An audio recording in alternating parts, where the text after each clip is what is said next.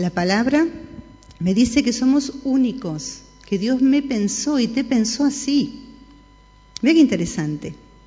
Bien, cuando hablamos de identidad hablamos de individualidad, que la dijeron por acá, eh, Graciela. ¿Saben lo que significa individuo? La palabra individuo. Quiere decir indiviso en sí y dividido de los demás. ¿Qué es esto? Yo no me puedo dividir.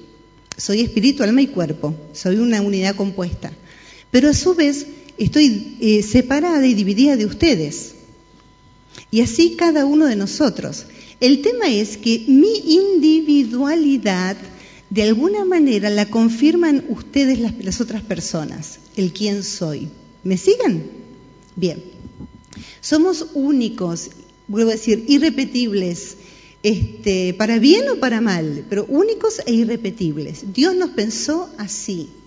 ¿Y esto por qué te lo digo? Porque es una forma de empezar a aceptarse. Porque siempre estamos desconformes. Si fuera más, más flaca, si fuera más alta, si fuera más baja o más bajo, si tuviera rulos, si tuviera pelo lacio, sería feliz. Mira, nunca vamos a ser felices porque es un tema interno. Siempre nos va a faltar algo. Pero empecé a pensar que Dios cuando pensó en vos, te pensó así. Lindo y linda como sos. Y cuando nos pica a veces eso de que no estamos conformes, miremos más allá, a, aquella persona que le falta, ¿sí? Que no tiene por ahí un miembro, por ahí una capacidad. Y no se enseñan, porque con sus capacidades diferentes también son, únicos e irrepetibles y a su vez tienen otras cosas que lo compensan, a veces la parte afectiva, el, tema de otras inteligencias. Bien, individualidad. Personalidad, dijo Fitz. ¿Saben cómo está formada la personalidad? Por dos cosas. Uno es el temperamento y otro es el carácter o la conducta. Hace unos años atrás, más o menos 20, eh, había toda una ola de los temperamentos que Tim y Beverly Lash habían escrito. Eh, el libro de las mujeres era Mujer sujeta al espíritu y el de Beverly y el de Tim era, eh, no me acuerdo, que hablaba de los cuatro temperamentos. incluso yo di esas charlas también de temperamentos y hablaba de que básicamente los temperamentos es algo innato, viene con nosotros. Cuando eh, se une el esperma con el, óvulo, que se forma el huevo o cigoto, se cruzan los 23 pares de cromosomas. Y ahí va a ser una nueva persona con identidad, una nueva identidad, totalmente independiente de los padres, individual de los padres, en este caso de la mamá, puntualmente que la, lleva en el vientre. Eh, dentro de esos 23 pares de cromosomas, uno corresponde al temperamento que van a ser las características que este chico, o, hombre o mujer, va a tener eh, respecto a él. Si va a ser más, introvertido, si va a ser más eh, extrovertido, más charlatán, más inquieto. Vieron que ya de nacimiento, ya cuando nació está en la, en nursería, hay nenes que son tranquilitos, otros que ya están llorando, se quejan. Ya viene, ya venimos innatamente y genéticamente con una tendencia en el temperamento. Tim y Beverly Lash, que en realidad ellos armaron un libro en base a lo que ya había. Platón y Sócrates hablaban de los temperamentos. Y él lo relacionaba en base a distintas partes del cuerpo, el hígado, este, los riñones, eso no, viene al caso. Pero básicamente se dividían en dos, en los eh, extrovertidos, que eran el colérico y el sanguíneo, y los introvertidos, que eran el flemático y el melancólico. Y en realidad nosotros tenemos una combinación de, de básicamente dos, pero tenemos etapas en la vida que por ahí estamos más melancólicas o más melancólicos. ¿Por qué? Porque hemos tenido una pérdida, porque estamos en una etapa evolutiva que por ahí este, nos cuesta, este, no, estamos polvorita como antes, pero siempre se respeta, o sea, digamos, en nosotros está una tendencia yo era, este, me salió a full el colérico y el, sanguíneo. Tenía un 2% de melancólico. Digo, ¿no se habrá equivocado? No, es así. Pero tuve etapas, por, distintos motivos, que uno estaba más melancólica, sobre todo con un tema hormonal, o etapas evolutivas o etapas eh, eh, en el tiempo, en el año, digamos así. Hay gente que se pone más melancólica en otoño, porque se caen las hojas, porque no sé qué, porque está todo gris, este, como que reviven en primavera. En mi caso, a mí me encanta el otoño y el invierno. Este, bien. Entonces dijimos que el temperamento es lo que uno trae innato, lo que marca una tendencia. Y el carácter tiene que ver cómo ese temperamento se manifiesta, que es a través de la conducta. Gracias a Dios, las conductas se aprenden, se desaprenden y se reaprenden. ¿Qué les quiero decir con esto? Que el que tiene un carácter jodido lo puede cambiar. Amén. Ay, ¿por qué lo habrá dicho? Este, es así, ¿no escucharon ustedes decir por ahí, este es mi temperamento, este es mi carácter y yo soy así y así me tienen que aceptar? Eso es inmadurez. Porque en realidad día a día tenemos que ir mejorando. Día a día tenemos que ir progresando, día a día tenemos que ir madurando. En realidad esto pasa cuando te dicen que tenés el carácter esto o lo otro, porque los demás funcionan como un espejo. Y eh, obviamente los que, más, los que más te quieren, los que están cerca tuyo, que son los que más te conocen, son los que te dicen las cosas, la verdad. El tema que a veces no nos gusta, el tema que a veces es que hay que cambiar, y ese cambiar hay que dejar cosas, y cosas que yo ya estoy acostumbrada, cosas que son partes de mí, cosas que tanto tiempo lo hice y que a mí me dan seguridad y estructura. En realidad, lo que tenemos que hacer es estar abiertos. Los voy a separar a ustedes dos, ¿eh? Mucha charla. este, bueno, después, después damos testimonio. Entonces dijimos, individualidad, somos únicos y repetibles. Segundo, personalidad formada por el temperamento y el carácter. El carácter se puede cambiar. Así que chicas, después me cuentan, muchachos también. Este, la idea es querer hacerlo. La idea es estar cada día mejor y la, idea es ser de bendición. Y yo pensaba en esto, darles una tarea para el hogar para el próximo miércoles, estoy acá, el próximo miércoles. Pregúntenle a sus seres queridos en casa, Emilio vas a tener que hacer la listita, de las características que ven en ustedes. ¿Sí? Que tus hijos, tu marido, digan, si vos le tuvieras que explicar a alguien, ¿cómo sois? ¿Sí? ¿Qué, le dirías? Si alguien te pregunta, ¿cómo es tu señora? Macanuda, maravillosa, eso imagino que pone Emilio, ¿no? este, ¿Qué dirían? Y después, si ellos quieren, vos hacéselos a, a tus hijos o a tu marido. Así eh, funciona como espejo, como devolución. No te enojes si te, si te por ahí te ponen algo que no, porque por ahí eso es lo que hay que corregir, eso es lo que entorpece por ahí en la relación, la comunicación, este, el, fluir en el, en el ida y vuelta. ¿Les parece? A las amigas, claro que está bueno, a las mujeres nos gusta todo esto, ¿no es cierto? Que nos digan las cosas, porque eh, la idea es que queremos mejorar.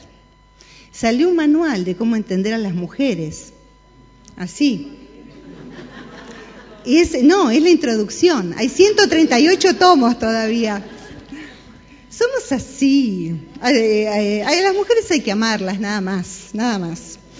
Nos tienen que amar, nada más. Bien, dijimos individualidad, dijimos temperamento y, y carácter, dijimos pensamiento, no, no dijimos pensamiento. No, yo soy lo que pienso. Vos sos lo que pensás. En la palabra dice en eh, Proverbios 23, 7, como él piensa en su corazón, tal es él. Mira, el que es eh, delincuente va a pensar como delincuente. El que es mentiroso va a pensar que todos le mienten. El que es bueno, buenazo, va a pensar que todo el mundo es así. Y lo van a pasar por arriba como colectivo lleno y lo van a estafar y él es crédulo lo que uno tiene en su corazón, que en realidad uno no piensa con el corazón, habíamos visto que piensa con la cabeza y en el sistema límbico, en la cabeza, también están las emociones. Ahí está. Porque ¿cuál es su pensamiento en su corazón? Tal es él. Come, bebe, te dirá, mas su corazón, ahí está hablando el versículo anterior de los avaros. ¿Sí? Habla de los avaros. El versículo anterior habla de la gente que es avara. Y, y va a ser así en todos lados. El tema es qué hay en nuestra cabeza y qué hay en nuestro corazón, qué ideas tenemos, ¿Qué conceptos tenemos de nosotros mismos? Eso lo vamos a ver un poquitito más adelante con el autoconcepto. Este, después el otro versículo era, ¿en qué pensamos? Filipenses 4.8. ¿En qué pensamos? ¿Qué me dice, qué me aconseja Filipenses 4.8? En todo lo bueno, todo lo honesto, si hay virtud alguna, si hay algo digno de ser alabado, en esto tenemos que pensar. ¿Qué te digo? Pensá así de vos porque estamos hablando de identidad. Y uno en realidad tiene en sí un discurso sobre sí mismo y un concepto sobre sí mismo. Todo, eh, todo, lo que es verdadero, lo que es honesto, por eso yo te mando de alguna manera que otro haga la listita y la vos también, tu propia lista, de lo cómo vos te ves. Todo lo que es honesto, justo, puro, todo lo que es amable, todo lo que es de buen nombre, si hay virtud alguna y si hay algo digno de alabanza en esto tenemos que pensar. Pero en base a esos puntitos que dice ahí, vos autoanalizate, porque la palabra es como una lámpara, ¿sí? Como un espejo en nuestra vida. El tema es, ¿qué identidad tenemos? ¿Cómo nos vemos? ¿Qué somos? ¿Me van siguiendo? Bueno. Dijimos entonces, individualidad, personalidad, pensamiento, yo soy lo que pienso, cambia tu forma de pensar, hablate cosas buenas de vos, bendecite, eh, lo positivo, porque viste, eh, pasa siempre lo siguiente, uno tiene 99 cosas buenas y una mala, y no sé por qué tenemos el ojo, yo sobre todo, que trabajo con gente con problemas, el ojo en ver lo negativo, el ojo en ver el detalle, el ojo en ver la cosa que no funciona. Obviamente, en mi caso, para corregir, pero este, siempre magnificamos lo negativo y no, no reconocemos y exaltamos las cosas buenas que tenemos, no solo nosotros, nuestros hijos, nuestros, nuestras amigas, nuestros este, parientes, familiares, es un otro. Y qué bueno y qué importante es bendecirnos, el hecho de decir bien, decir las cosas buenas que el otro tiene, no recalcar lo malo. El otro tema que tenemos en nuestro, nuestra identidad son mis emociones, mis sentimientos. ¿Saben lo que significa la palabra sentimiento? Una fuerza que me lleva a accionar. Esa es la definición de sentimiento. Una fuerza que me lleva a accionar. Pensemos en dos sentimientos, uno positivo y otro negativo. El positivo es el amor. Las mamás nos sale de adentro el hacer cosas, aunque no tengamos fuerza, aunque no, podamos, aunque no nos sacrificamos, abnegamos, nos sale por nuestros hijos, por nuestros maridos, por lo que fuera. Uno negativo es el, enojo. El enojo, ¿cómo te sale? Vos estás enojada y te sube una cosa acá y sale humo por las orejas, la vena, la lengua. No, es visceral, esto lo vimos ya en los, dos encuentros anteriores cuando hablamos de la neuropsicofisiología de las emociones. Genera en nosotros un volcán y es de adentro es, y me lleva a accionarlo, tengo, tengo que hacer algo con eso. Y a veces es el golpe, la palabra, este, las cosas que se hizo, que uno después se arrepiente que se dijo que después no se puede volver atrás, o sea, sí se puede, pero hay que volver a construir la confianza, la comunicación, a veces el, tema del testimonio. ¿Vamos? ¿Vamos bien? Mis emociones, ¿dónde están? ¿Cómo están paradas mis emociones? ¿Soy emocional más que racional? Me sale así, después tengo que andar acomodando y bueno, yo soy así. Vemos la conducta, obviamente, pero eh, ¿cómo, cómo, ¿cómo estoy funcionando? Esto es autoanálisis, ¿eh? No hay nadie que levantar la mano, la mano, nada de eso. Pues ¿sabes por qué? Porque me va marcando. Uh, esta es la loca. Uy, esta es la, que enseguida grita. Uy, esta es, en base a la conducta, que esto es, en realidad yo expresé lo que pensé, lo que hablábamos en los encuentros anteriores, y este, lo que sentía, lo que me parecía, y de alguna manera lo que decidí decir o no decir hacer o no hacer. Lo que pasa que no pasó por el sistema neocórtex en nuestra parte reaccional. Lo instintivo de nosotros salió y después, chao.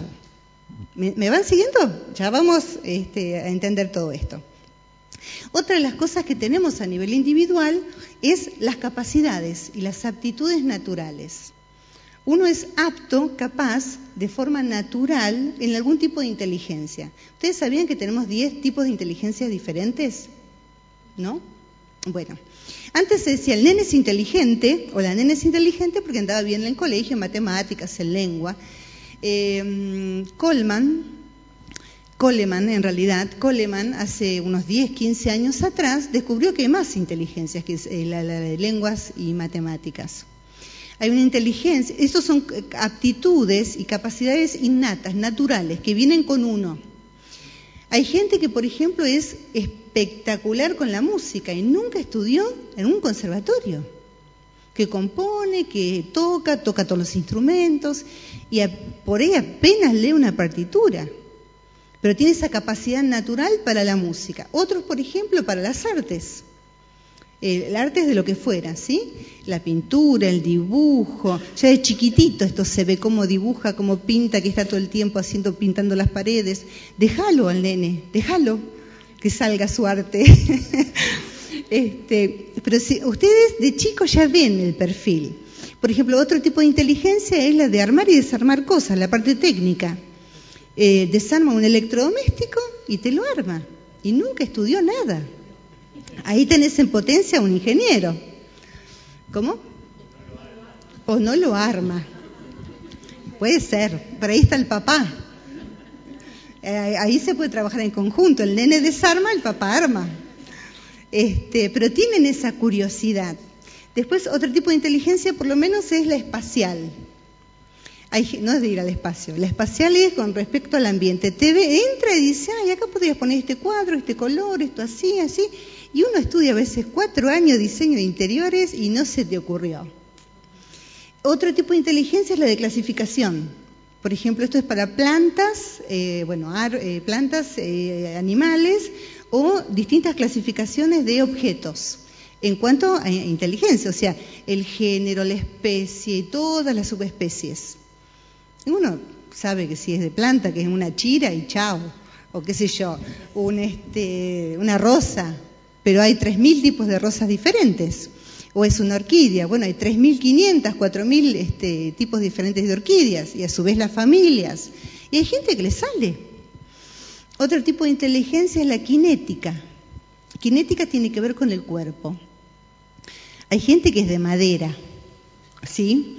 Eh, para hacer gimnasia, para bailar, para... y hay otra que vos ves que tiene una plasticidad, que vos decís, caramba, me gustaría tener eso, que con práctica a veces no te sale, porque ya es natural de la persona. ¿Me falta alguna? Mm, la plástica, la emocional, la IQ, la inteligencia emocional, la capacidad de poder comunicarse con el otro y que el otro te entienda. Y a su vez cuando el otro te quiere decir algo, te está contando algo, decís, no, ya sé lo que me querés decir, esto, esto y esto. Sí, te dicen. Esas son capacidades naturales. ¿Qué digo con esto? Que tienen de alguna manera y dan un tono a nuestra personalidad. ¿Qué es lo que a vos te sale más fácil? Potencialo. ¿Qué a tus hijos o nietos les sale más fácil? Ahí puede haber una profesión, porque lo va a hacer con gusto, con placer, lo va a disfrutar. ¿Me entienden? Bien. Dijimos entonces, repetimos, individualidad, soy única y repetible. Mi personalidad, compuesta de temperamento y carácter.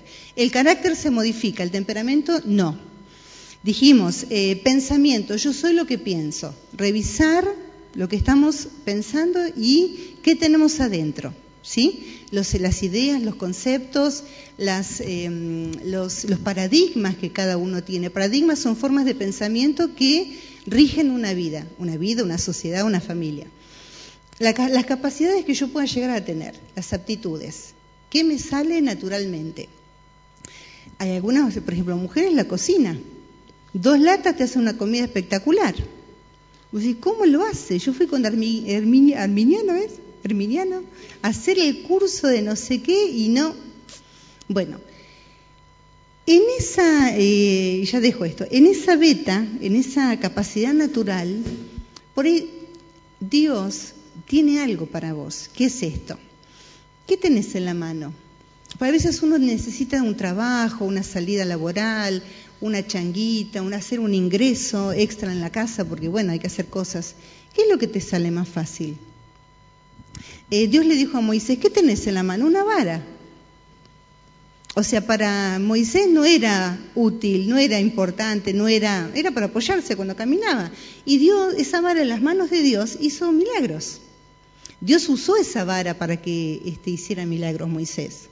¿Qué sabes, hacer, ¿Qué sabes hacer naturalmente que todos te dicen, qué bueno, qué rico, qué esto, qué lo otro? Quizás ahí tenés una beta para este, un sostén económico.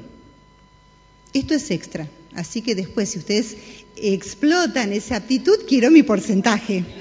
Esto es así. Pero sí, estamos a veces pensando en hacer cursos, cosas raras que no nos gusta, cuando si te sale, si cocinas bien, bueno, qué sé yo, torta, si te sale bien, no sé, eh, alguna cosa manual, bueno, ¿por qué no?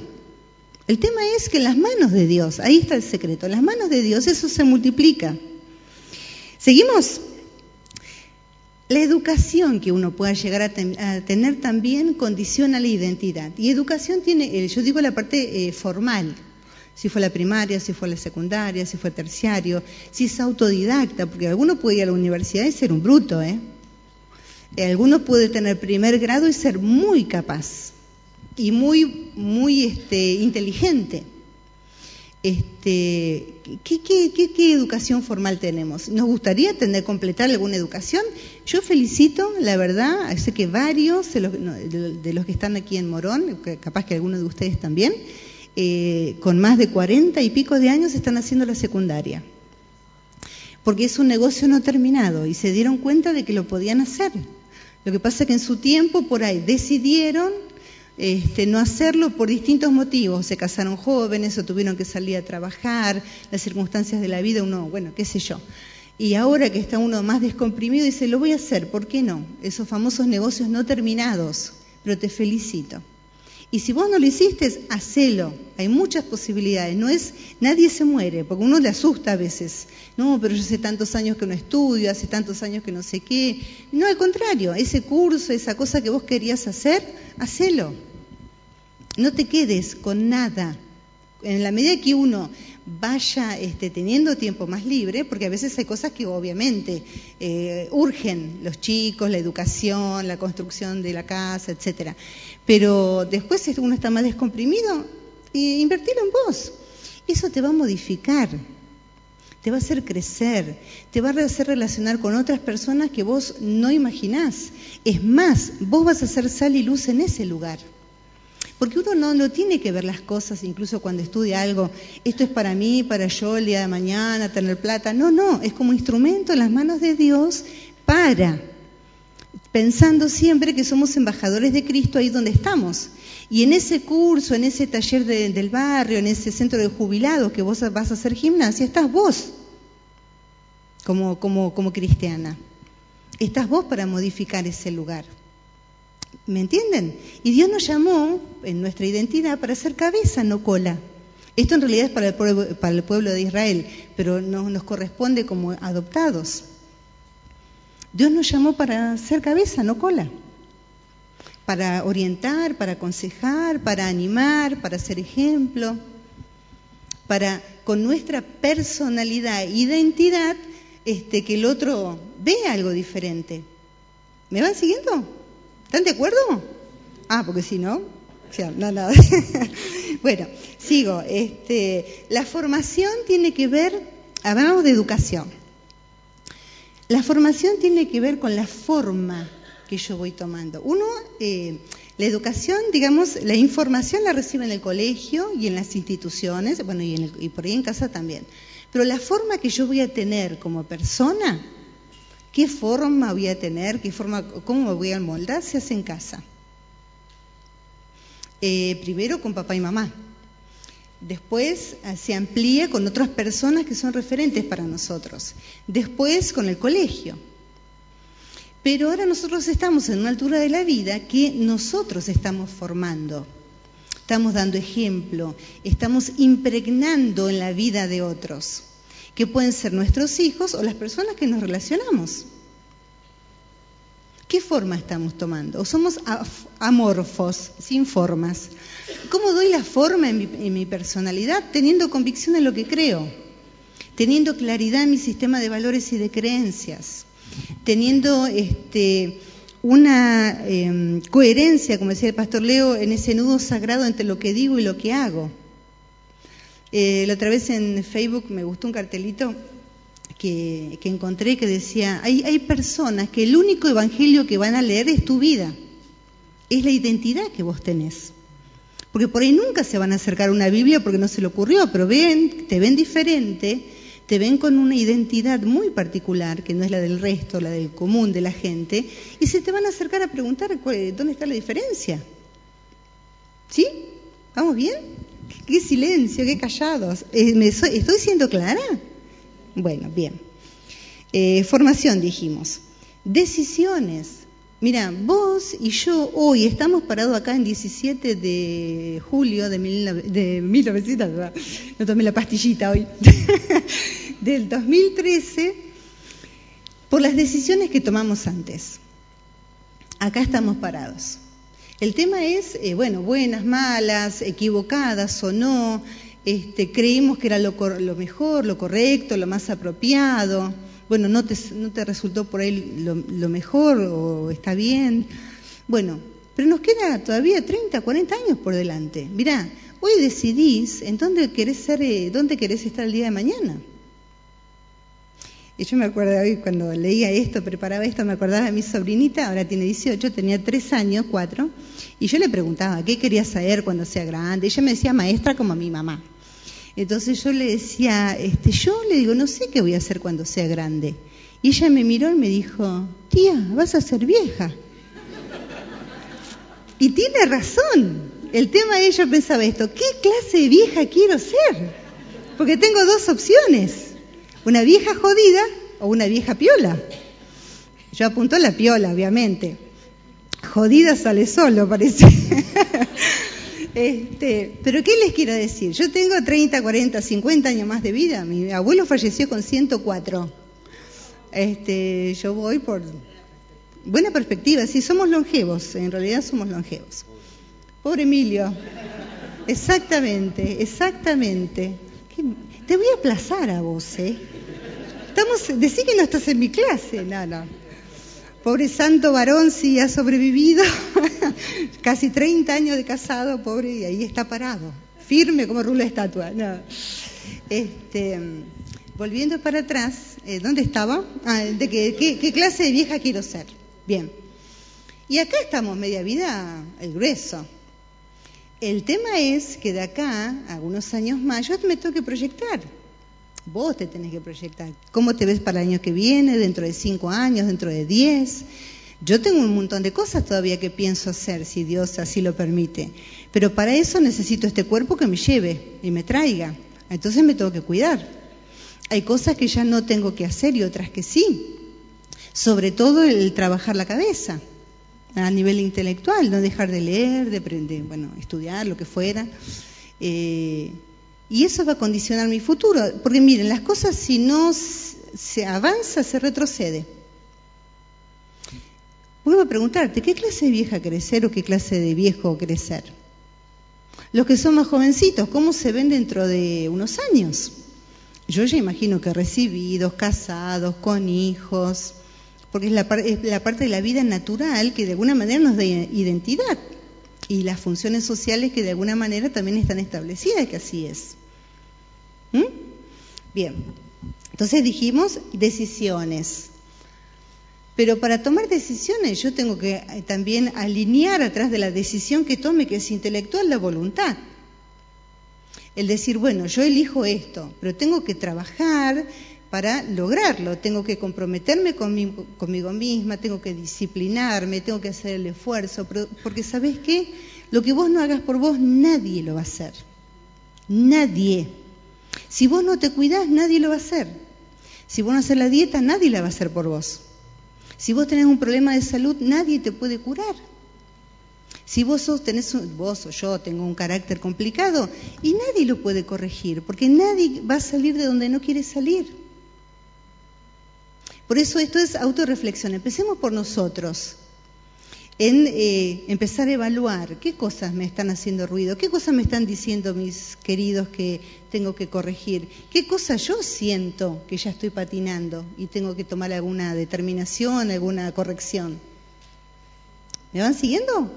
Bien. Las experiencias. Fíjate que todo esto está haciendo, está diciendo, todo lo que estamos hablando estos puntitos es cómo se construye una identidad. ¿Por qué yo soy lo que soy? ¿Por qué vos sos lo que sos? Que de alguna manera te determina y de alguna manera te hace diferente al resto, de alguna manera se te reconoce. Si yo digo, por ejemplo, la Su, ¿en quién piensan? Susana Jiménez. Si yo digo el Diego, Maradona. Si yo digo Cristina, nuestra presidenta, que yo tengo una anécdota con la presidenta, ¿sabían? Bueno, sí, algunos sabían porque lo, conté por ahí el testimonio.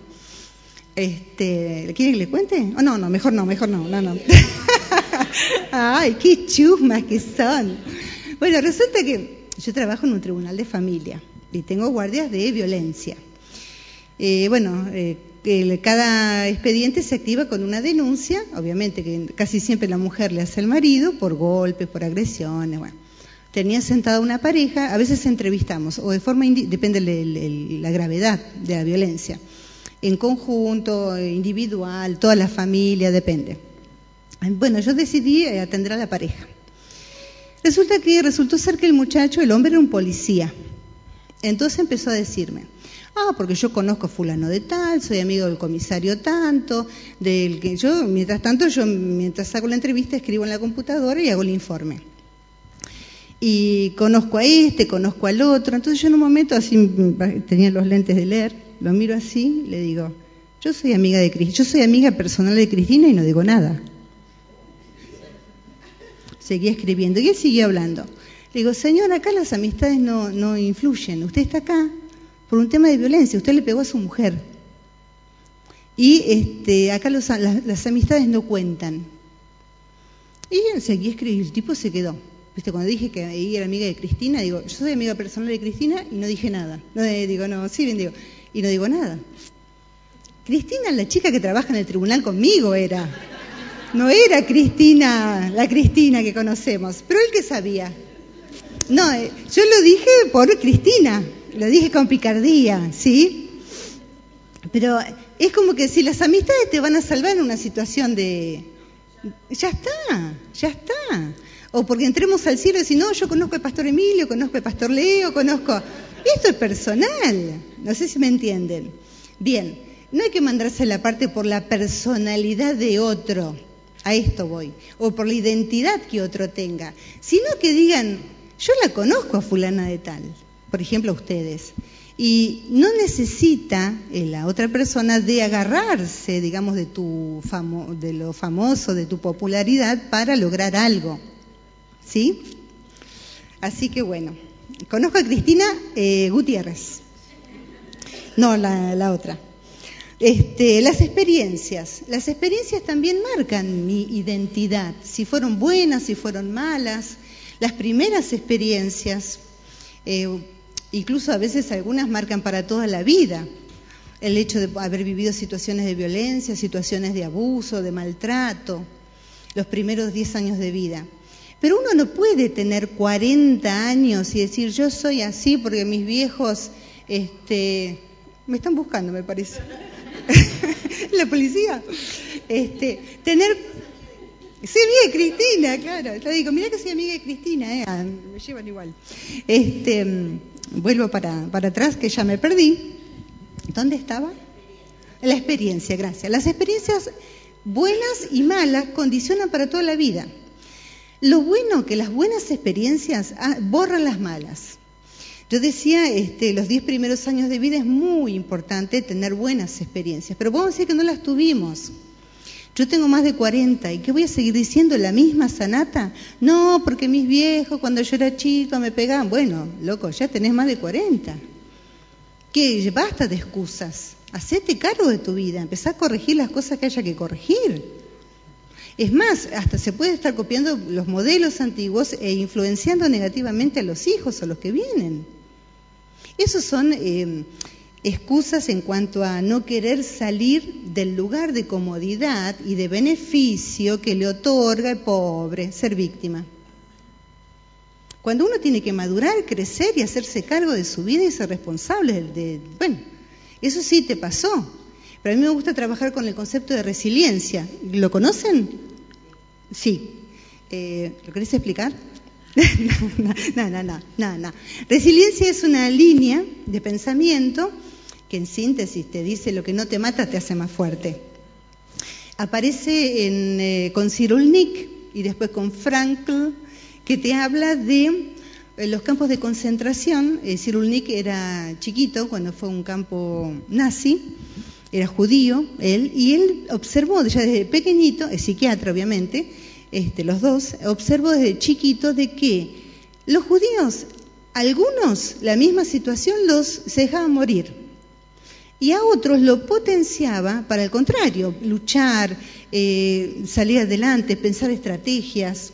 La vida es bella, por ejemplo, es una, es una linda película que eh, muestra lo que es la resiliencia.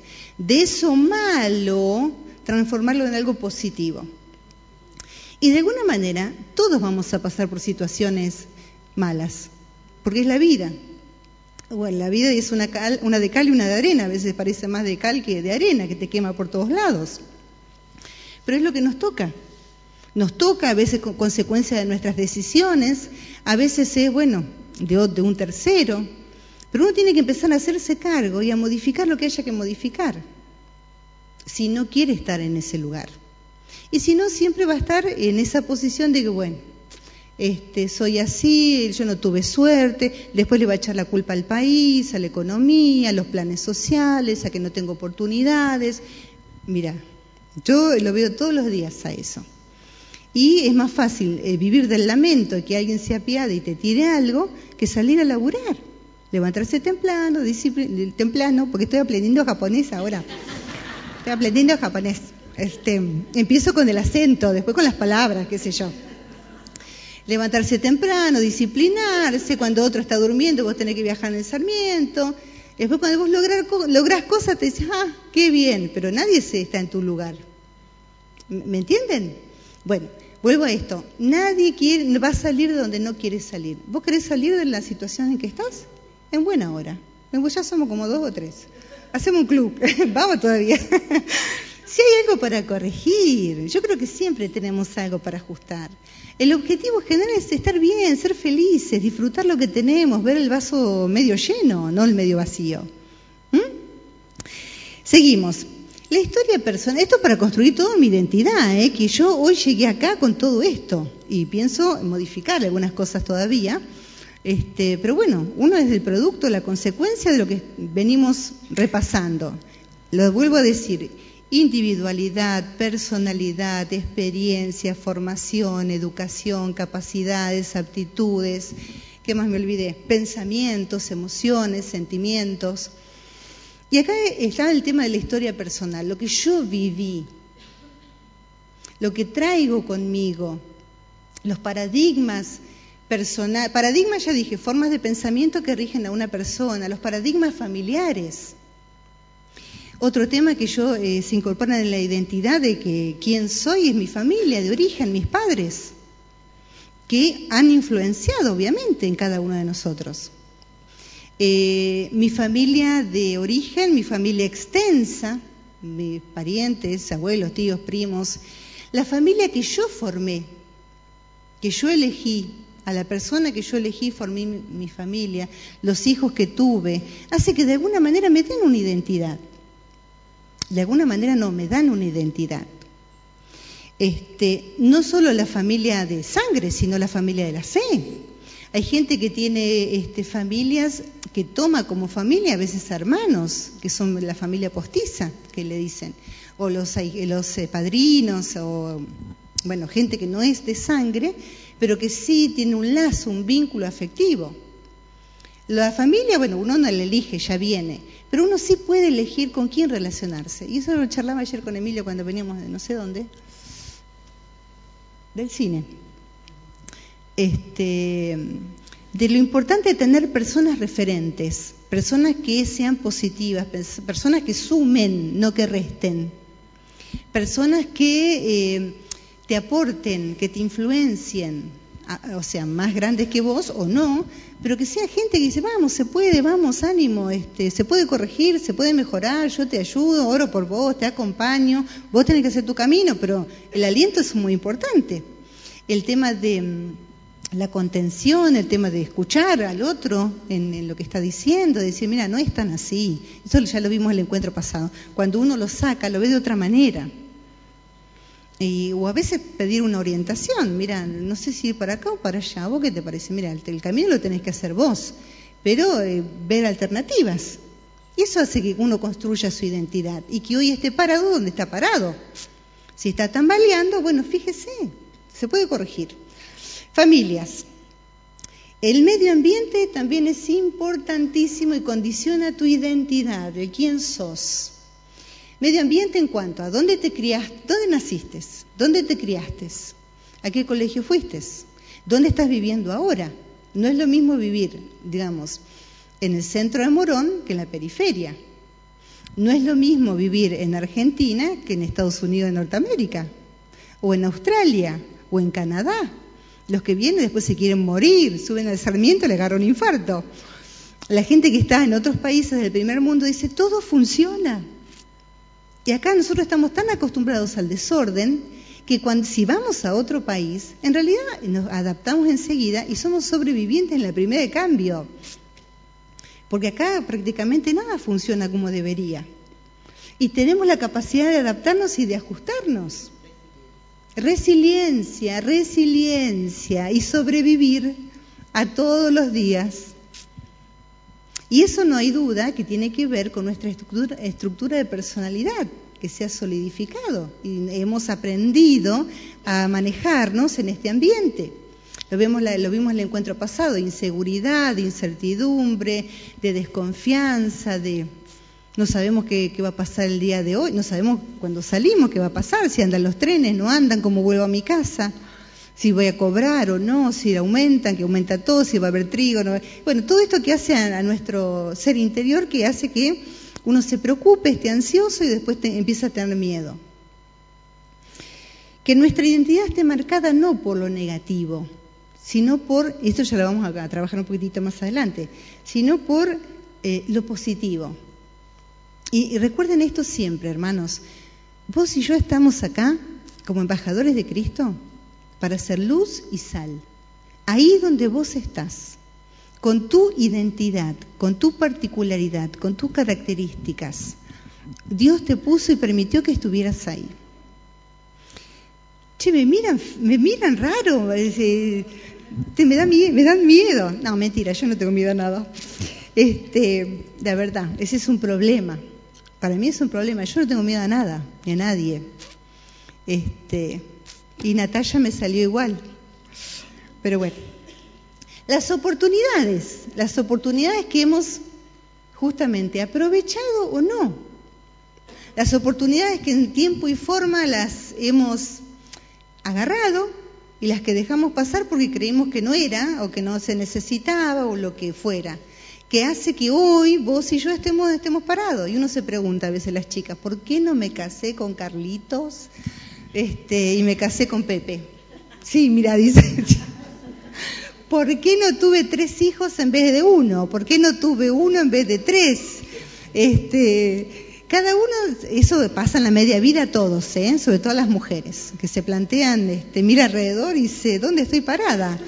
Y se cuestiona un montón de cosas. Es normal, chicas, es sano y está bien, ¿eh? es esperable. Sí, sí, sí, tranquilo, está bien, está bien. Porque, ¿sabes qué? En la media vida te sacuden las cosas que hiciste, que no hiciste, las oportunidades, por qué no esto, por qué no lo otro, por qué sí esto, porque te ayuda después plantearte el resto de tu vida. Claro, ¿lo sabías? Venite el curso de orientación en crisis. Este, a la media vida nos pega eso, a todos, a los hombres le da por un lado y a las mujeres nos da por otro. El tema es que, bueno, lo bueno es que es justamente para volverse a acomodar y vivir y disfrutar plenamente lo, el resto que nos queda de vida, unos 40, 50 años. Otra cosa que hace a mi, a mi este, identidad es el sistema de valores y de creencias que cada uno puede llegar a tener. Consciente o inconsciente, porque uno no piensa, este, este es mi sistema de valores. Pero cuando pasa algo, que habíamos visto que uno capta la información a través de los sentidos, va al sistema periférico, después el sistema nervioso central, el sistema nervioso central que está en el cerebro este, busca un concepto para asociar, ahí se engancha con el sistema límbico y busca una emoción y por ende una respuesta que tramita el cerebelo. ¿Qué digo todo esto? Que nosotros todos percibimos la información y filtramos por el sistema de valores y de creencias que cada uno tiene. Por eso opina, está bien, está mal, estoy de acuerdo o no estoy de acuerdo. Este, me parece bien o no. El tema es que eso se va construyendo también, como se va construyendo nuestra identidad.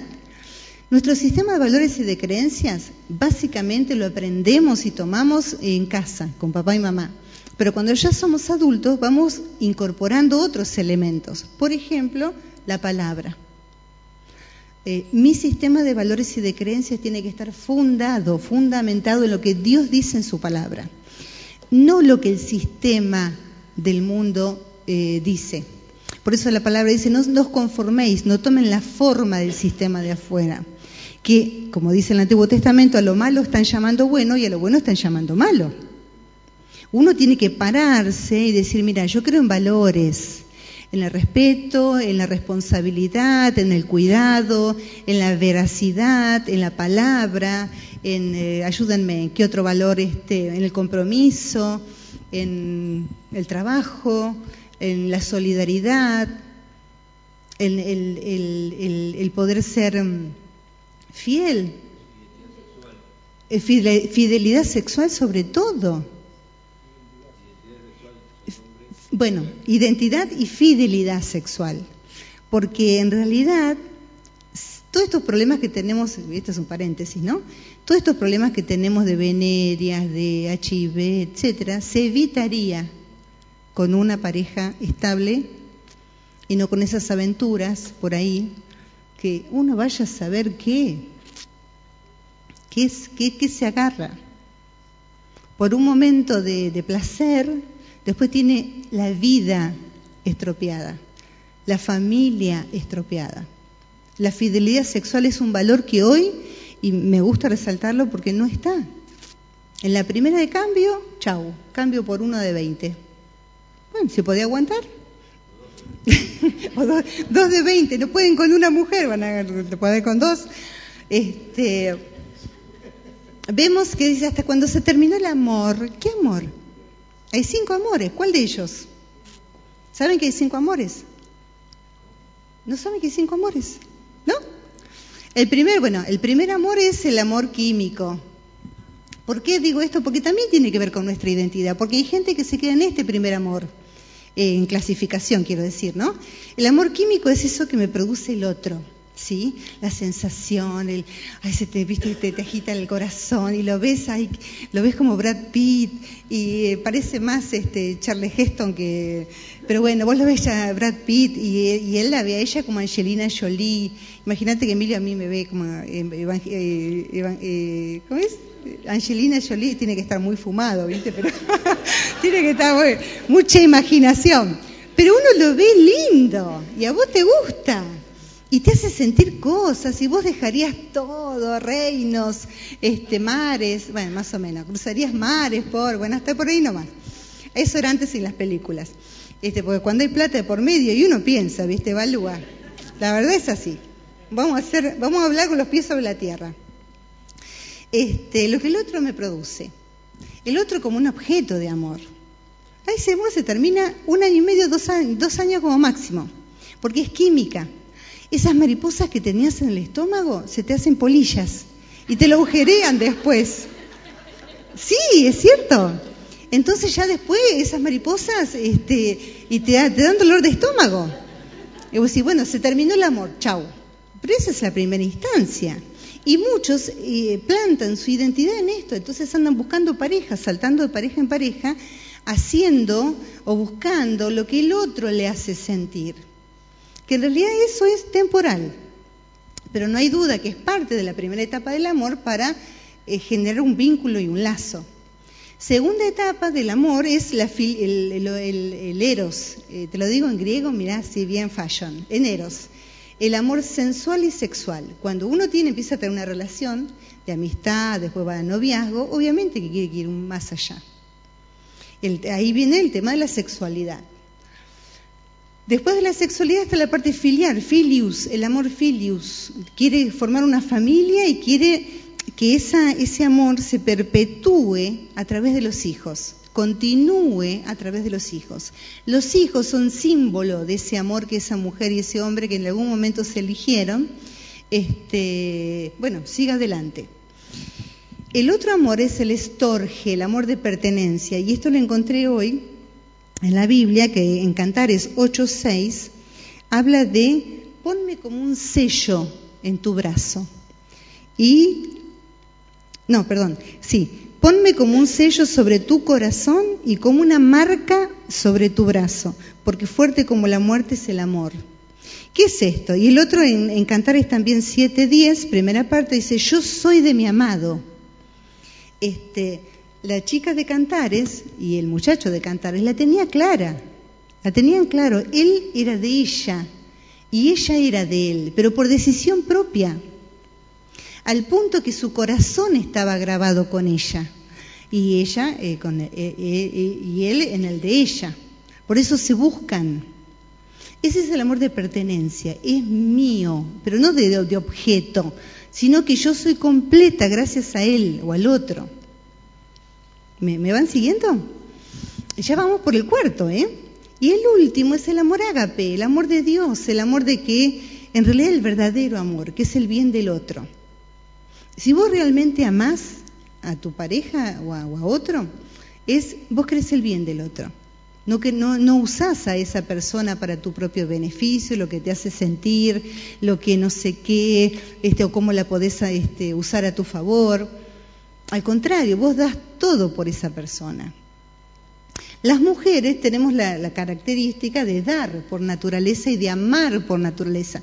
Mariel me regaló un libro espectacular que le recomiendo a todas las mujeres y hombres. Se llama este, Amor y Respeto. Las mujeres queremos, necesitamos amor y el hombre necesita respeto. Por eso la Biblia tan sabia dice, mujeres, sujétense a vuestros maridos, porque amar, amamos por naturaleza.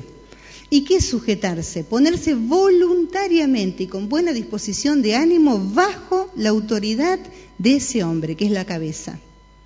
El que tiene la autoridad tiene la responsabilidad. Y el que tiene la responsabilidad también tiene el compromiso de cuidar, de, proveer, de atender, de contener a su mujer, a ese vaso más frágil. ¿Y qué mujer, como siempre digo, no quiere sujetarse a un hombre que cuida, provee, eh, atiende sus necesidades emocionales? Todas dicen, todas dicen que sí.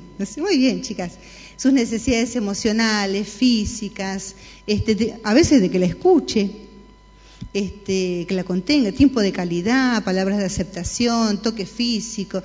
Una vez, esta también lo hago un paréntesis, es un testimonio puro, che.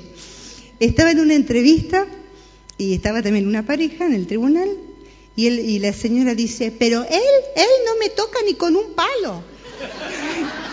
Eh, a, mí, me agarró una tentación de risa le digo, pero ¿cómo es eso? Sí, sí, sí, no me toca ni con un palo. Solo cuando quieres eso. Cuando quieres eso, nadie, bueno. Este, pero pensamos, nosotros con mis compañeros nos reíamos, pero después pensando, y a veces pasa eso, que no nos toca ni con un palo, che. así viene como un bicho raro, así, a ver si muerde o no. Hay gente, esa era la idea, esa era la idea, un bicho raro así que lo tocas a ver si muerde. Eh, hay veces, hay personas que están, eh, o sea, con, este chiste, hay personas que están la falta de afecto, del toque del otro, que el toque del otro, la palabra del otro, la mirada del otro, te confirma como ser humano, te confirma como persona. Por eso es importante el mirarnos, el hablarnos, el escucharnos, el tocarnos, el abrazarnos con el otro, no con todo el mundo, eh, vamos a abrazarnos todos felices, sino cuando el que hay un vínculo, sobre todo con los chicos. Los chicos son eh, afecto, toque. Y bueno, cuando su marido, che, ni con un palo me toca, ¿qué pasa esto? Este, fue, muy, fue muy gráfico, fue muy gráfico. Pero pensándolo, a veces pasa eso. Los muchachos están con la cabeza baja, ¿qué pasa? Ánimo, ánimo. bien, ¿qué más tenemos? Bueno, ah, el otro tema. Bueno, ya dijimos el sistema de valores y de creencias, ¿sí? Revisemos esos valores. ¿A qué le damos valor? ¿Qué apreciamos? ¿Qué, qué, ¿Qué tiene este, mm, importancia en mi vida? ¿Las cosas materiales? ¿Las personas? Hay un dicho por ahí que mm, las, cosas, las personas no tienen precio. ¿Cómo, era el? Bueno, cuando me acuerde. Eh, lo importante, lo que tiene valor no tiene precio. Y en realidad las personas tienen valor y no tienen precio. ¿Sí? Vos, no sé, un auto un lavarropas, lo que fuera, lo podés cambiar. A un hijo no. Una pareja, no. Por eso hay que eh, cuidar y valorar. Otra de las cosas que hace eh, que yo sea yo y que vos seas vos es la pertenencia. Eh, sentirse parte, viste que te da estatus, beneficio. Hay gente que pone mucha plata para pertenecer a un grupo social o a un club, el Jockey Club argentino, por ejemplo. La matrícula no sé de cuánto será, porque eso le da sentido de pertenencia. Eh, cuando hablé de cantares, el, hecho del amor eh, storgel, de pertenencia, eso es lo que realmente se necesita a nivel pareja y familia. Que el chico sienta que pertenece a esa familia, que tiene como familia una identidad. Porque eso es otra cosa que no dije. Nosotros no solo tenemos una identidad personal, sino con la pareja hacemos una identidad como matrimonio, después una identidad familiar y por ende, esas entidades familiares forman las entidades sociales, identidades sociales. En la iglesia tenemos una identidad, donde nos reconocemos, donde tenemos un lenguaje en común, donde tenemos códigos, donde tenemos un trato, un vínculo, un afecto, y nos sentimos que, eh, pertenecemos. Mira, la gente, sobre todas las cosas, lo que quiere es sentirse parte de algo por eso enganchan en cualquier partido político, en el club del centro jubilado del barrio, en algún lugar donde le dan un espacio y se siente parte de, se quedan. En la familia, si se sienten parte de la familia, se quedan, y si no, la primera de cambio se van, con el primero que pasó por la esquina, a veces. Porque no hay una, no hay una identidad, no se, no se siente parte de esa familia. Ya desde chicos tenemos que aprender y darle a los nuestros hijos que cumplan funciones. Su opinión es importante. Eh, no es determinante, pero sí es importante. ¿Dónde vamos de vacaciones? Bueno, donde papá decida. A ver, vamos a poner todos a ver dónde quieren ir. Después se verá. Incluso preguntarles si algo, este, no sé, tienen que decidir. Porque también con las decisiones involucramos a toda nuestra familia para bien o para mal y de alguna manera le estamos marcando cómo ellos aprenden a decidir, que cómo se hace charlando, preguntando en familia. Le vuelvo a decir, no es determinante, ¿sí? Es condicionante a veces. Bien, seguimos. ¿Qué otras cosas, digamos, hace que vos y yo seamos, vos y yo, hoy acá parados? O sentados ustedes en este caso. Y bueno, las metas que uno se puso en la vida. Cuando hace, no sé, 20, 30 años atrás uno dijo, bueno, yo me dije, ¿qué quiero hacer de mí? Y tantas cosas. La mitad lo logré, me falta el, resto. Este, el hecho de básicamente las mujeres casarnos, tener una familia, tener hijos, a veces una profesión, a veces ser ama de casa, a veces lo que cada uno haya decidido. Las decisiones. Después tuvo que implementar que los objetivos, cómo, cómo hacía para llegar a esa meta y a, esa, este, y a ese fin. Hoy por hoy, ¿qué te quiero decir con esto? Ponete metas. Que tus metas, tus planes, tus sueños, los famosos sueños, involucralos dentro de la voluntad de Dios. O sea, yo pienso siempre así. Todo lo que yo hago, soy, tengo, en realidad lo vuelvo a poner, porque lo soy y tengo y gracias a Dios, porque Dios es el que lo dio. Cuando lo que vos tenés, sos y demás, lo volvés a poner para la extensión del reino, para ser instrumento en las manos de Dios, Dios va a multiplicar y Dios va a cumplir tus sueños.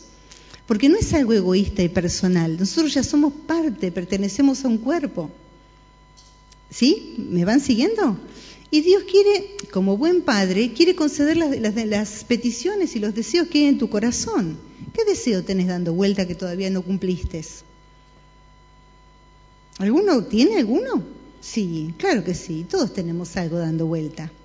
Bueno, fíjate cómo eso puede bendecir al resto también. No es alguna meta personal, yo quería hacer esto y ya lo logré. No, cómo eso sirve, primero desde si tenés que hacer un curso o algo para lograr esa meta, ya estás compartiendo con gente. Ya ahí está haciendo, como te, te dije hace un rato, eh, sal y luz. Ya ahí está haciendo influencia. Ya en ese lugar estás únicamente vos. Tener conciencia siempre de reino, de extensión del reino. Y la otra cosa que uno tiene que tener conciencia es que si somos y tenemos algo, lo vuelvo a repetir, es porque Dios lo permitió. Yo lo único que tuve que hacer es lo que tenía que hacer. ¿Sí? Y para Dios no hay nada imposible. Ese sueño, esa meta, ese deseo que hay en tu corazón, obviamente que va a venir. Pero lo tenés que trabajar vos. ¿Sí? ¿Vamos bien? Otra de las cosas, por ejemplo, que hace que yo esté acá y que vos estemos, estés acá con tu, con tu identidad, es la aceptación, la confirmación, de alguna manera aceptación primero de vos mismo y que los demás hicieron de vos. La confirmación y la desconfirmación son dos palabras medias raras, pero en realidad el otro te confirma como persona. Si a vos, eh, alguien, vos hablas y nadie te escucha, nadie te abolilla, te están desconfirmando. No te están diciendo, sí, sos un ser humano valioso para mí, o lo que fuera. Y eso trae problemas después de, de Cuando si son chiquitos, por ejemplo, que uno no le da bolilla a los hijos, que no les habla. Miren, la otra vez leí un artículo que decía que las mamás que amamantan y no miran a sus hijos, no los tocan, no les hablan, ese chico en potencia es vulnerable a sufrir esquizofrenia que se va a eh, detectar o va, va a aparecer incipientemente en la adolescencia. ¿Como qué? Como un chico raro, un chico que no se relaciona, un chico que está siempre metido adentro, que uno entra a la pieza y está oscura, con cosas raras, música rara, todo raro. Pero parte de la relación del vínculo de esa mamá con el nene. ¿Qué te quiero decir con todo esto? Las relaciones se forman casi siempre este, en todo momento con otras personas. Volvemos a lo mismo, hablar mirando, este, tocar, eh, que el otro sienta parte, confirmarlo como persona. Cuando alguien se convierte es un, es un bebé y necesita, nosotros como adultos, hermanos adultos y responsables, tu mirada, tu consejo, tu cuidado, tu aceptación, tu valoración, tu apoyo, el darle una mano para que crezca, no, dejar, bueno, ya se convirtió que Dios haga la obra, el Espíritu Santo, a mí no me metan. En realidad uno es parte de todos, es como una gran familia. ¿Me van siguiendo? Ya estoy terminando, me falta poquitito. Este, otra de las cosas es el contexto que hace que yo sea yo y que vos seas vos, en cuanto a identidad, el contexto. ¿En qué contexto nos, nos movemos? Social, económico, este, religioso eso de alguna manera va a influenciar todo, hasta mi apariencia. Que este es el otro temita. Habíamos hablado al principio de mi esencia, lo que yo tengo adentro. Pero en realidad se manifiesta esa esencia con la apariencia. Lo que, por ejemplo, la primera, esto es estadística, la primera impresión que uno causa a un otro va a ser de este, aceptación o rechazo para el resto de la relación.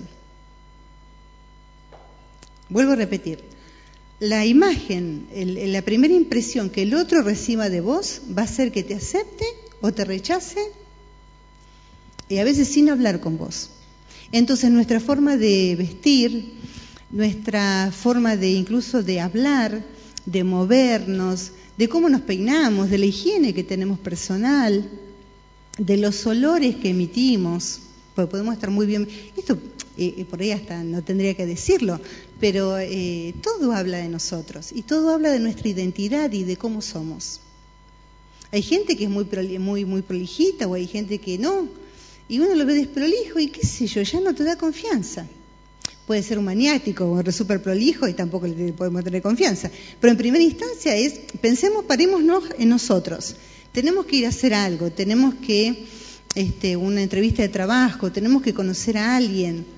Lo mejor, Aparte tenemos que entender que nosotros somos embajadores de Cristo. Yo lo dije hace un ratito. La gente no ve a Cristo, te ve a vos.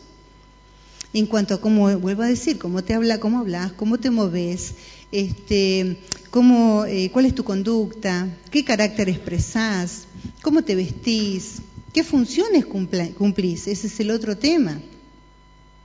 Uno, eh, habíamos dicho que nuestra identidad se forma con la esencia, con lo que soy, que es lo que estuvimos viendo recién, y la, este, mm, eh, la esencia y las funciones, con, los roles que cumplimos a nivel social.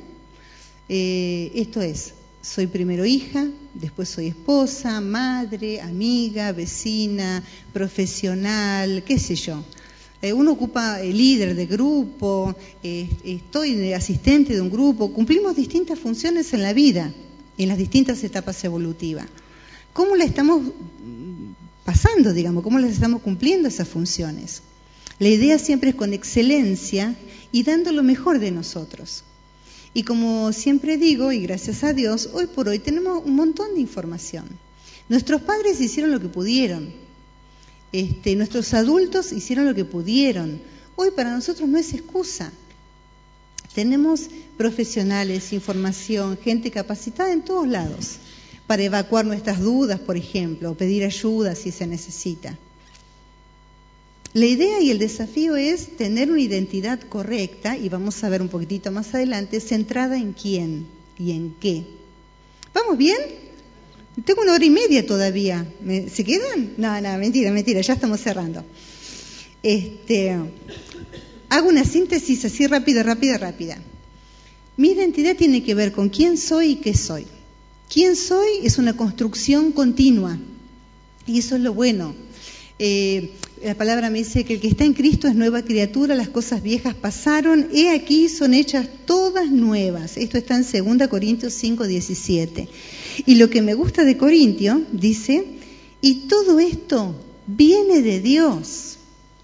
Mira, lo que te digo, que vos hoy y yo tenemos la oportunidad en Cristo, habíamos visto la vez pasada de cuando nos paramos en la ansiedad o en el temor, eso nos va, nos va, digamos, envolviendo y va condicionando mis emociones, mis pensamientos, mi vida personal, mi vida este, familiar, laboral, y me ata y paraliza.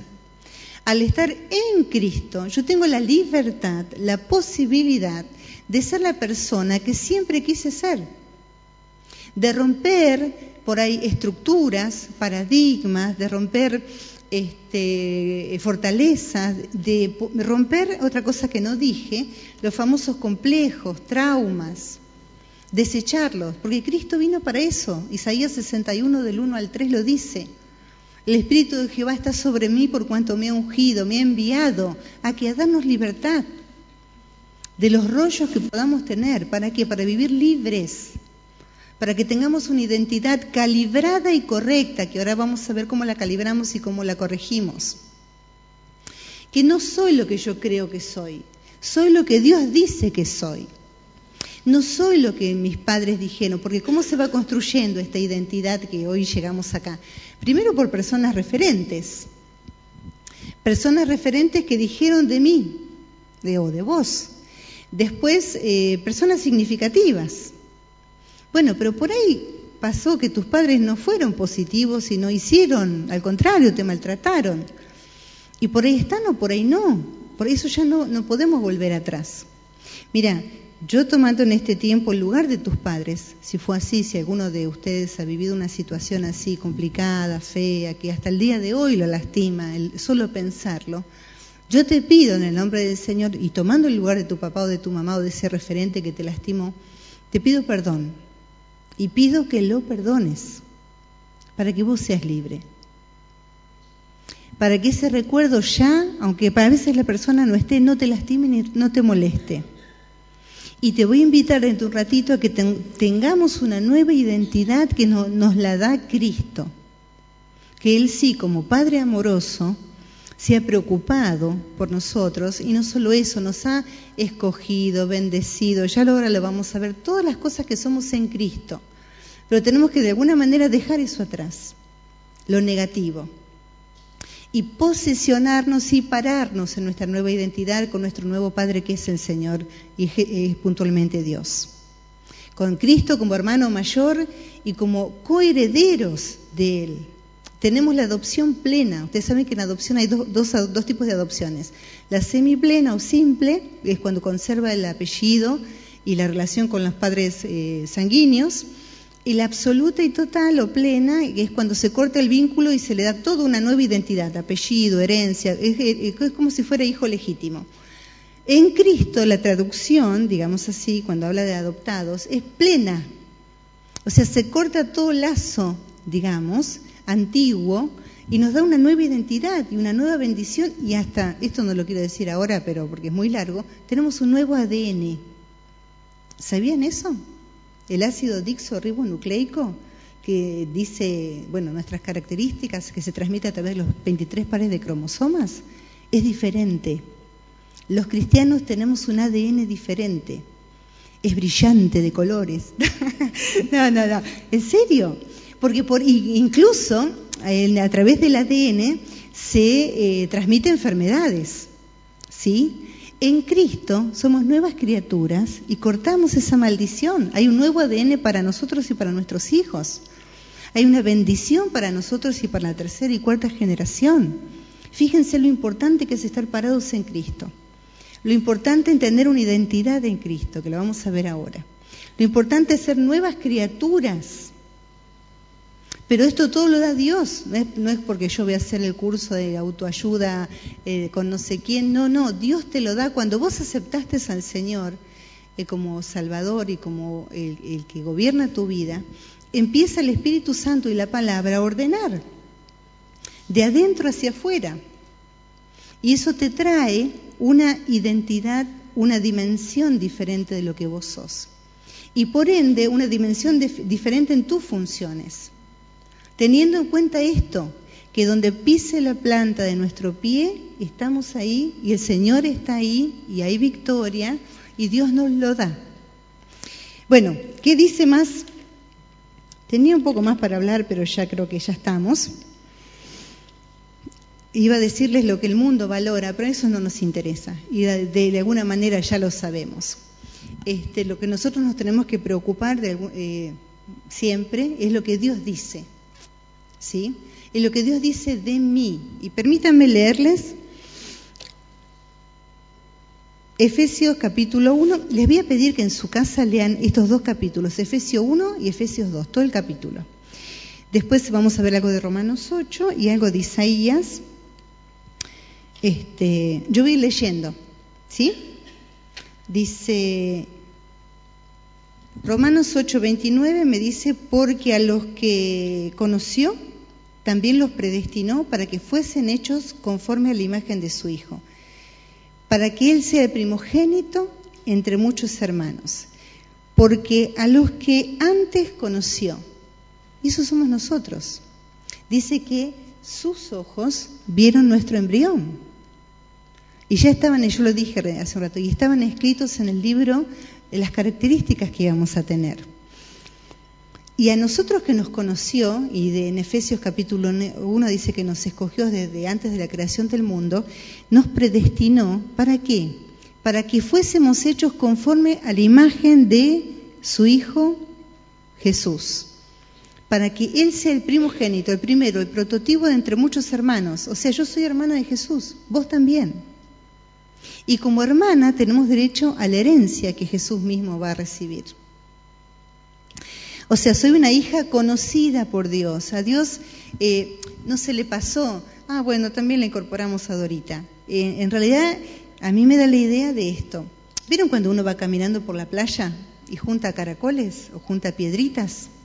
Hay millones. Bueno, de todos los millones te eligió a vos, te escogió a vos. Dijo, esta es especial.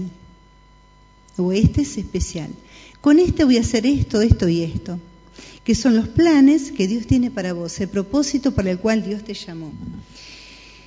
Efesios 1 al 4, eh, eh, capítulo 1 del 4 al 7 habla de que según nos escogió Él antes de la fundación del mundo para que fuésemos santos y sin mancha delante de Él.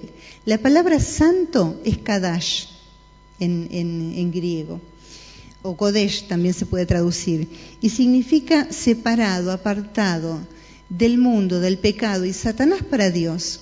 Dios cuando nos llamó, nos, escogió y nos apartó ya somos santos. Lo que tenemos después es un proceso de santificación y de limpieza que lo da la palabra y el Espíritu Santo. Y este proceso termina cuando estemos en gloria. Pero día a día está este proceso de cada vez más apartarnos del pecado, cada vez más apartarnos del mundo, cada vez más apartarnos de Satanás. ¿Qué me están que, ustedes por ahí piensan que me tengo que, que aislar? No, ser conscientes de que cada vez más tengo que acercarme a lo que Dios dice en su palabra. Cada vez más tengo que parecerme a Jesucristo, no que eh, mezclarme con los que están afuera. Cada vez más vos y yo tenemos que estar parados, firmes en su verdad. Y así como el otro te dice eh, a las cosas malas la llama buena, vos decís, mira, vos, vos crees eso, pero yo creo esto, y declarar la palabra, soltar la palabra, proclamarla. Dios nos escogió para eso también. Después tenemos, somos hijos deseados por Dios. Bueno, yo lo voy a hacer más rápido. Eh, lean por favor capítulo 8 de Romanos, Efesios capítulo 1 y 2 y este, también en... ¿Cómo? Isaías 43, 1. Yo te voy a hacer la listita de todas las cosas que Dios dice de nosotros. Que somos hijos conocidos, escogidos, deseados por Dios, amados por Dios, predestinados por Dios, aceptados por Dios, redimidos, creados, guardados, llamados, justificados, reconocidos, santificado, glorificado, heredero, bendecido con toda bendición espiritual. En síntesis, vos y yo somos hijos, somos hijos e hijas de un rey. Y como tal tenemos que andar ser dignos de ese llamado, comportarnos conforme a ese llamado, como, conforme a la identidad que, Dios me da. Soy su hija y como hija heredera, no soy cualquier cosa, no sos cualquier cosa. Repasemos la identidad, ¿quién soy? Y ahora yo me paro diferente. Soy hija de Dios, no soy cualquier, cualquier este, cosa, cualquiera me viene a decir, me viene a correr que tiene amigos policía. Eh, o lo que fuera. Eh, otro hombre no te tiene que, que achicar, porque vos sos una escogida, vos sos un escogido de Dios. Dios te amó desde antes, te predestinó desde antes, te eligió desde antes, con un propósito. Tenemos que empezar a caminar en esta identidad que Cristo nos da. Somos especiales para Él. Dice que nos tiene esculpidos en sus manos dice que sus ojos siempre están vigilando, nunca duerme el que te guarda. Eh, y Dios se preocupa por todo, se preocupa por vos, quiere que estés mejor, que seas realmente feliz, cosa que nos arrebató el pecado y Satanás. Pero ¿cómo uno logra eso? Ser uno mismo, es ser íntegro, ser completo en Cristo. Cuando yo me paro en Cristo, Fíjate que cuando hablábamos antes de cuando te parabas en algún estado de ansiedad y demás, eso te envolvía y te paralizaba. Cuando vos te parás en Cristo y en su palabra, sos totalmente libre. Porque Cristo vino y murió en la cruz para eso, para hacernos libres. Y que de alguna manera tengamos esa nueva identidad, en libertad, confiando, creyendo, proclamando, siendo, siendo dignos hijos de nuestro Padre. ¿Sí? Nos vamos a poner en pie, ya estamos terminando, y vamos a dar gracias. Vamos, hoy vamos a dar gracias por esta nueva identidad que Cristo nos da, por esta eh, que, Dios en realidad nos da en Cristo. Eh, los músicos, por favor, ya estamos. por esta nueva posición que tenemos en Cristo, herederos, coherederos de su gracia, que Dios ya me bendijo con toda bendición espiritual acá y allá. Yo tengo que caminar como un bendito de Jehová. ¿Sí? Cantamos una canción y terminamos de, de adoración y terminamos orando y agradeciendo al Señor por esta posición que me da, por este que es pura gracia, pura gracia, pura gracia, ni más ni menos.